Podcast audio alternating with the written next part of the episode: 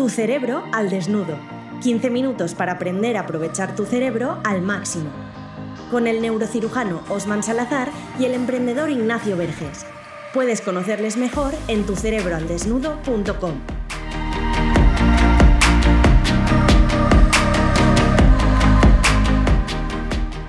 Amigo Osman, ¿cómo estamos esta semana? ¿Qué tal estás?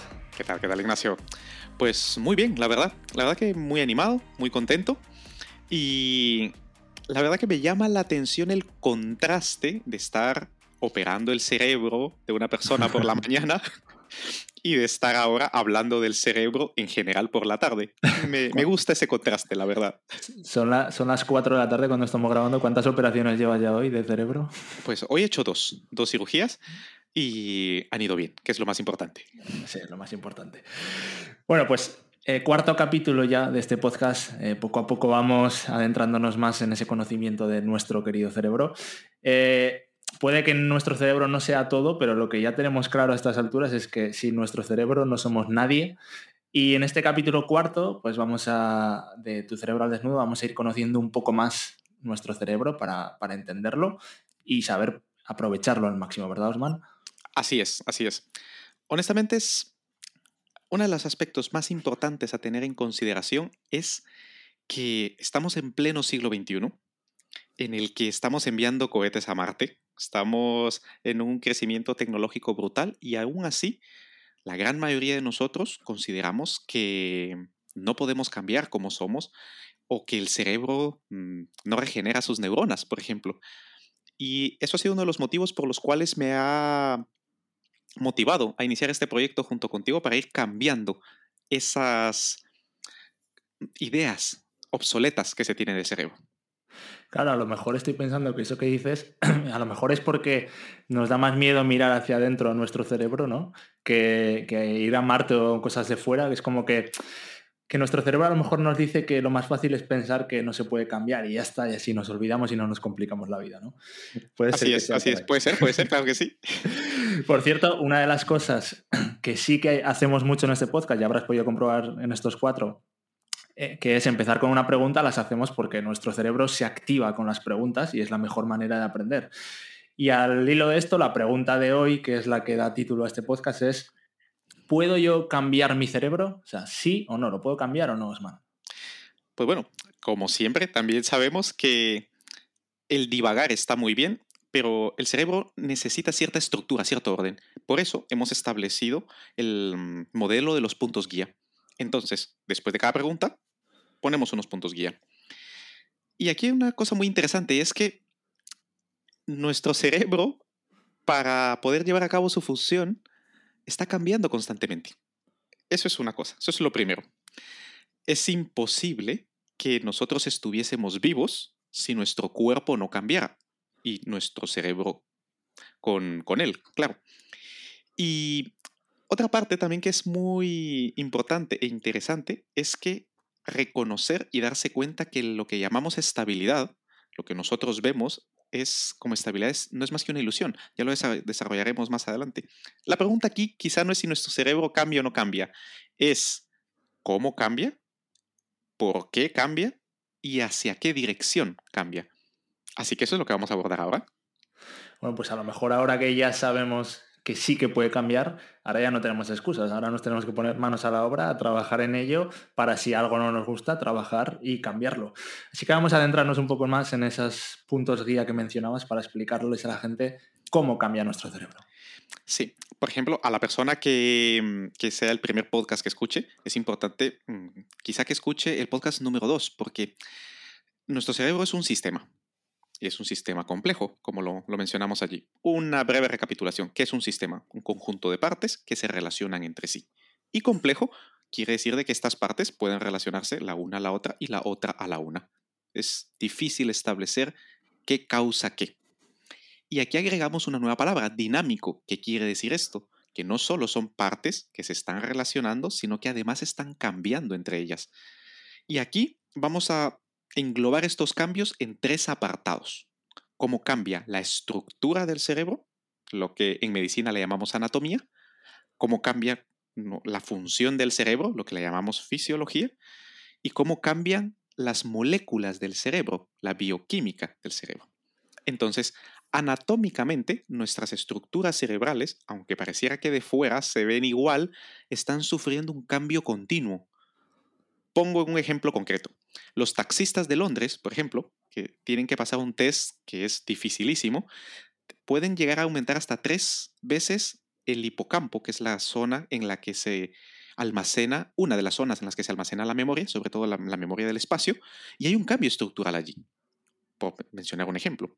Si nos hicieran resonancias de cómo funciona el cerebro, veríamos que ajedrecistas profesionales, por ejemplo, tienen una cantidad de información puesta, creemos que han memorizado todos los movimientos y no es eso.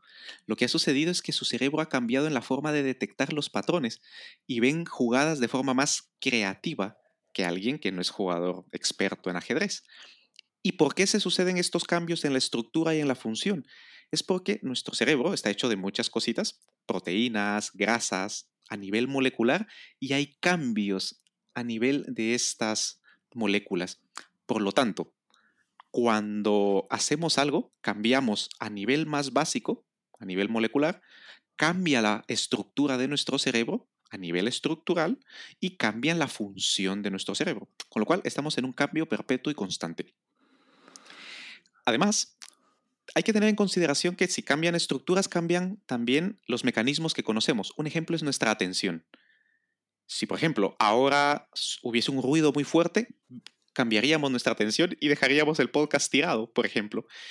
Em, también cambia nuestra memoria.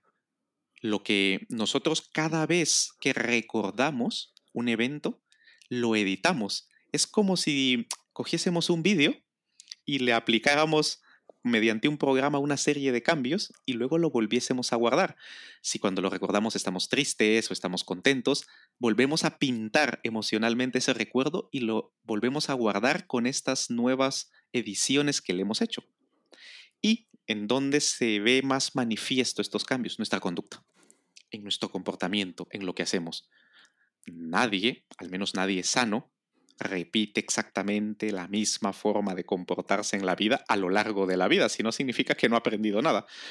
Así que el cambio es continuo, absolutamente continuo. Por otra parte, lo que mencionaba de que el cambio es una ilusión, si alguien ha leído o ha visto la película de Alicia en el País de las Maravillas, hay algo que se llama el efecto de la Reina Roja. Y hay una escena en donde está una carta corriendo, corriendo, corriendo, corriendo y se mantiene en el mismo sitio. Y esto quiere decir que para mantenerse en el mismo lugar hay que moverse. En otras palabras, para que nuestro cerebro se mantenga con un funcionamiento al que llamaríamos normal, hay que estarlo estimulando constantemente. Y estos cambios de estructura, estos cambios de función y estos cambios a nivel molecular se producen de forma continua y constante y nosotros pensamos que todo queda igual, cuando realmente no es así. Quizá una analogía pertinente sea nuestra piel, por ejemplo. No, nuestra piel en el verano, si, llevamos, si nos exponemos al sol, se broncea, pero esa, esa piel se cae, se recambia y luego tenemos células nuevas. Es verdad que la, el cerebro no recambia sus células de la misma manera, pero la estructura de esas células sí cambiamos las moléculas que, dan, que le dan soporte. Así que la estabilidad como tal no es nada más que una ilusión, es una percepción que tenemos de que es estable, pero realmente todo está cambiando. Y en último término, creo que nuestro cerebro realmente, como sabemos que está cambiando de forma continua, de forma constante, ¿qué es lo que nosotros tenemos que hacer? Es gestionar ese cambio.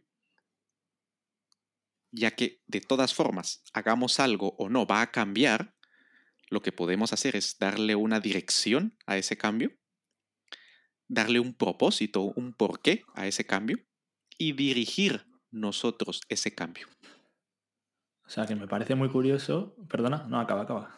No, no, dime, dime. Que me ha parecido muy curioso eso, porque realmente nosotros somos responsables de cómo. del cerebro que acabamos teniendo al final de nuestras vidas. Podría ser de una manera o de otra totalmente diferente dependiendo de lo que hayamos hecho con él. Es decir, casi que esto es un poco en pregunta que no sé si te voy a pillar, Tú a nivel neurocirujano, ¿podrías eh, adivinar más o menos qué ha hecho una persona en vida analizando su cerebro al final, es decir, lo que hablábamos del taxista o el ajedrecista, ¿serías capaz de saber un poco qué, ha hecho esa persona? Específicamente no. Lo que sí es que, por ejemplo, con estructuras sin que, sin que haya un mecanismo de cómo ver la función, es decir, abriendo el cerebro y verlo, esto es imposible saber qué hace esa persona. Ahora bien, si se hace una resonancia magnética funcional en la que se ve cómo, cómo esas partes del cerebro consumen oxígeno y consumen nutrientes, allí sí podemos saber qué áreas funcionan más que otras y así sí podría saber, por ejemplo, si alguien ha utilizado mucho su memoria, ha utilizado mucho las manos, por ejemplo, los cirujanos, los pianistas o gente que trabaja mucho y tiene movimientos muy finos con las manos, sí se ha demostrado un aumento importante de la estructura y de la función del área del cerebro que se encarga de ese movimiento. Pero a ojo desnudo, como lo dije en la, entrevista en algún momento que me hiciste, es imposible ver, ah, bueno, esta persona es está, sí. de hecho, no, pero se, puede, pero se puede saber. Claro, nosotros, por ejemplo, en los quirófanos hacemos bromas entre las especialidades médicas. Por ejemplo, si vemos un cerebro más pequeño o determinadas cosas, tenemos bromas entre nosotros, ¿no? Pero no es más que eso, que es una broma. Realmente mm, es imposible predecir solo copiar el cerebro qué hace específicamente.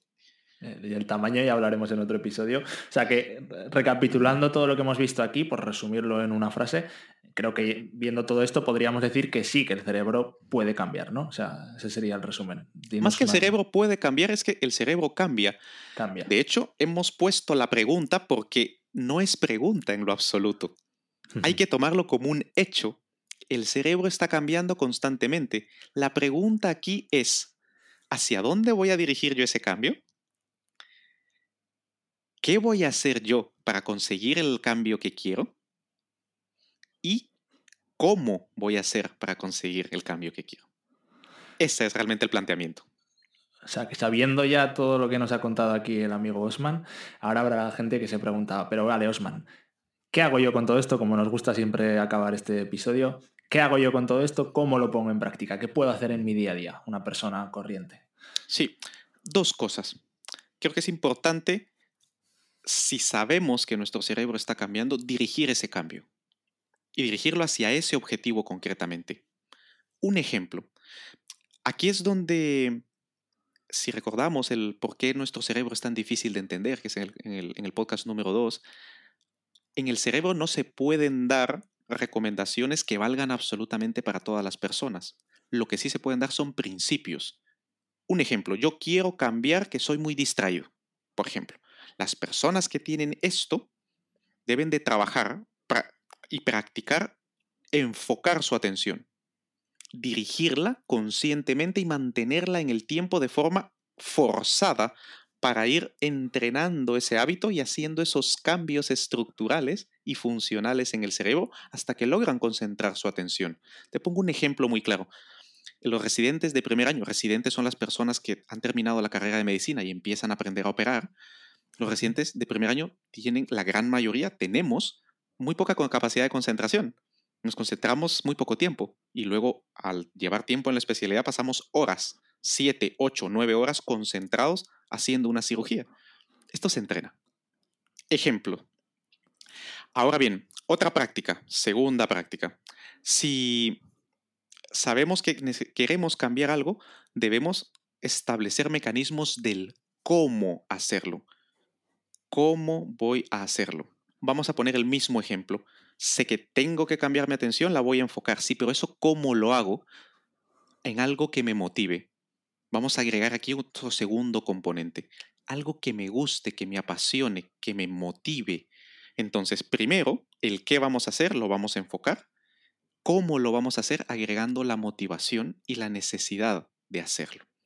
Y creo que esto es fundamental porque hoy por hoy la atención, la memoria, el aprendizaje son lo que fundamenta el mundo moderno. Bueno, pues creo que ya tenemos la práctica para esta semana. Eh, es algo que puede ir trabajando el oyente hasta la semana que viene. Eh, quiero también dejar claro, como siempre, que esto no es solo un podcast, es un proyecto que aspira mucho más y que lo mejor es que se puedan meter en nuestra web tucerebraldesnudo.com, leer todo lo que consiste este proyecto, ahí verán que hay más cosas aparte del podcast y que lo mejor para recibir bibliografía que recopilamos para los capítulos, para recibir todo el contenido que venga al margen de este podcast que siempre tendrás, es suscribirse ahí si quieres en tucerebraldesnudo.com. A mí, no sé a ti oyente, pero a mí todo esto que ha contado Osman, la verdad que me deja bastante, con bastante motivación, porque como ya sé que mi cerebro cambia conmigo, es algo que me motiva a ver hacia dónde lo quiero cambiar.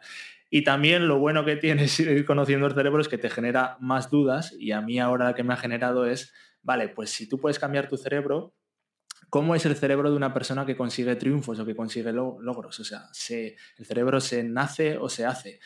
Y eso es de lo que vamos a hablar en el siguiente capítulo, cómo es el cerebro de un triunfador y no lo vamos a hacer con otro que no sea Rafa Nadal, que es el mejor caso que podemos estudiar. Así que nos vemos el miércoles que viene con el caso de Rafa Nadal. Un saludo, Osman. Un saludo, Ignacio. Hasta luego. Hasta luego. Si te ha gustado este podcast, compártelo. Compartir es vivir e igual puedes ayudar a alguien. Y si quieres estar al tanto de todas las novedades que vienen, suscríbete a nuestra lista de correo en tucerebroaldesnudo.com.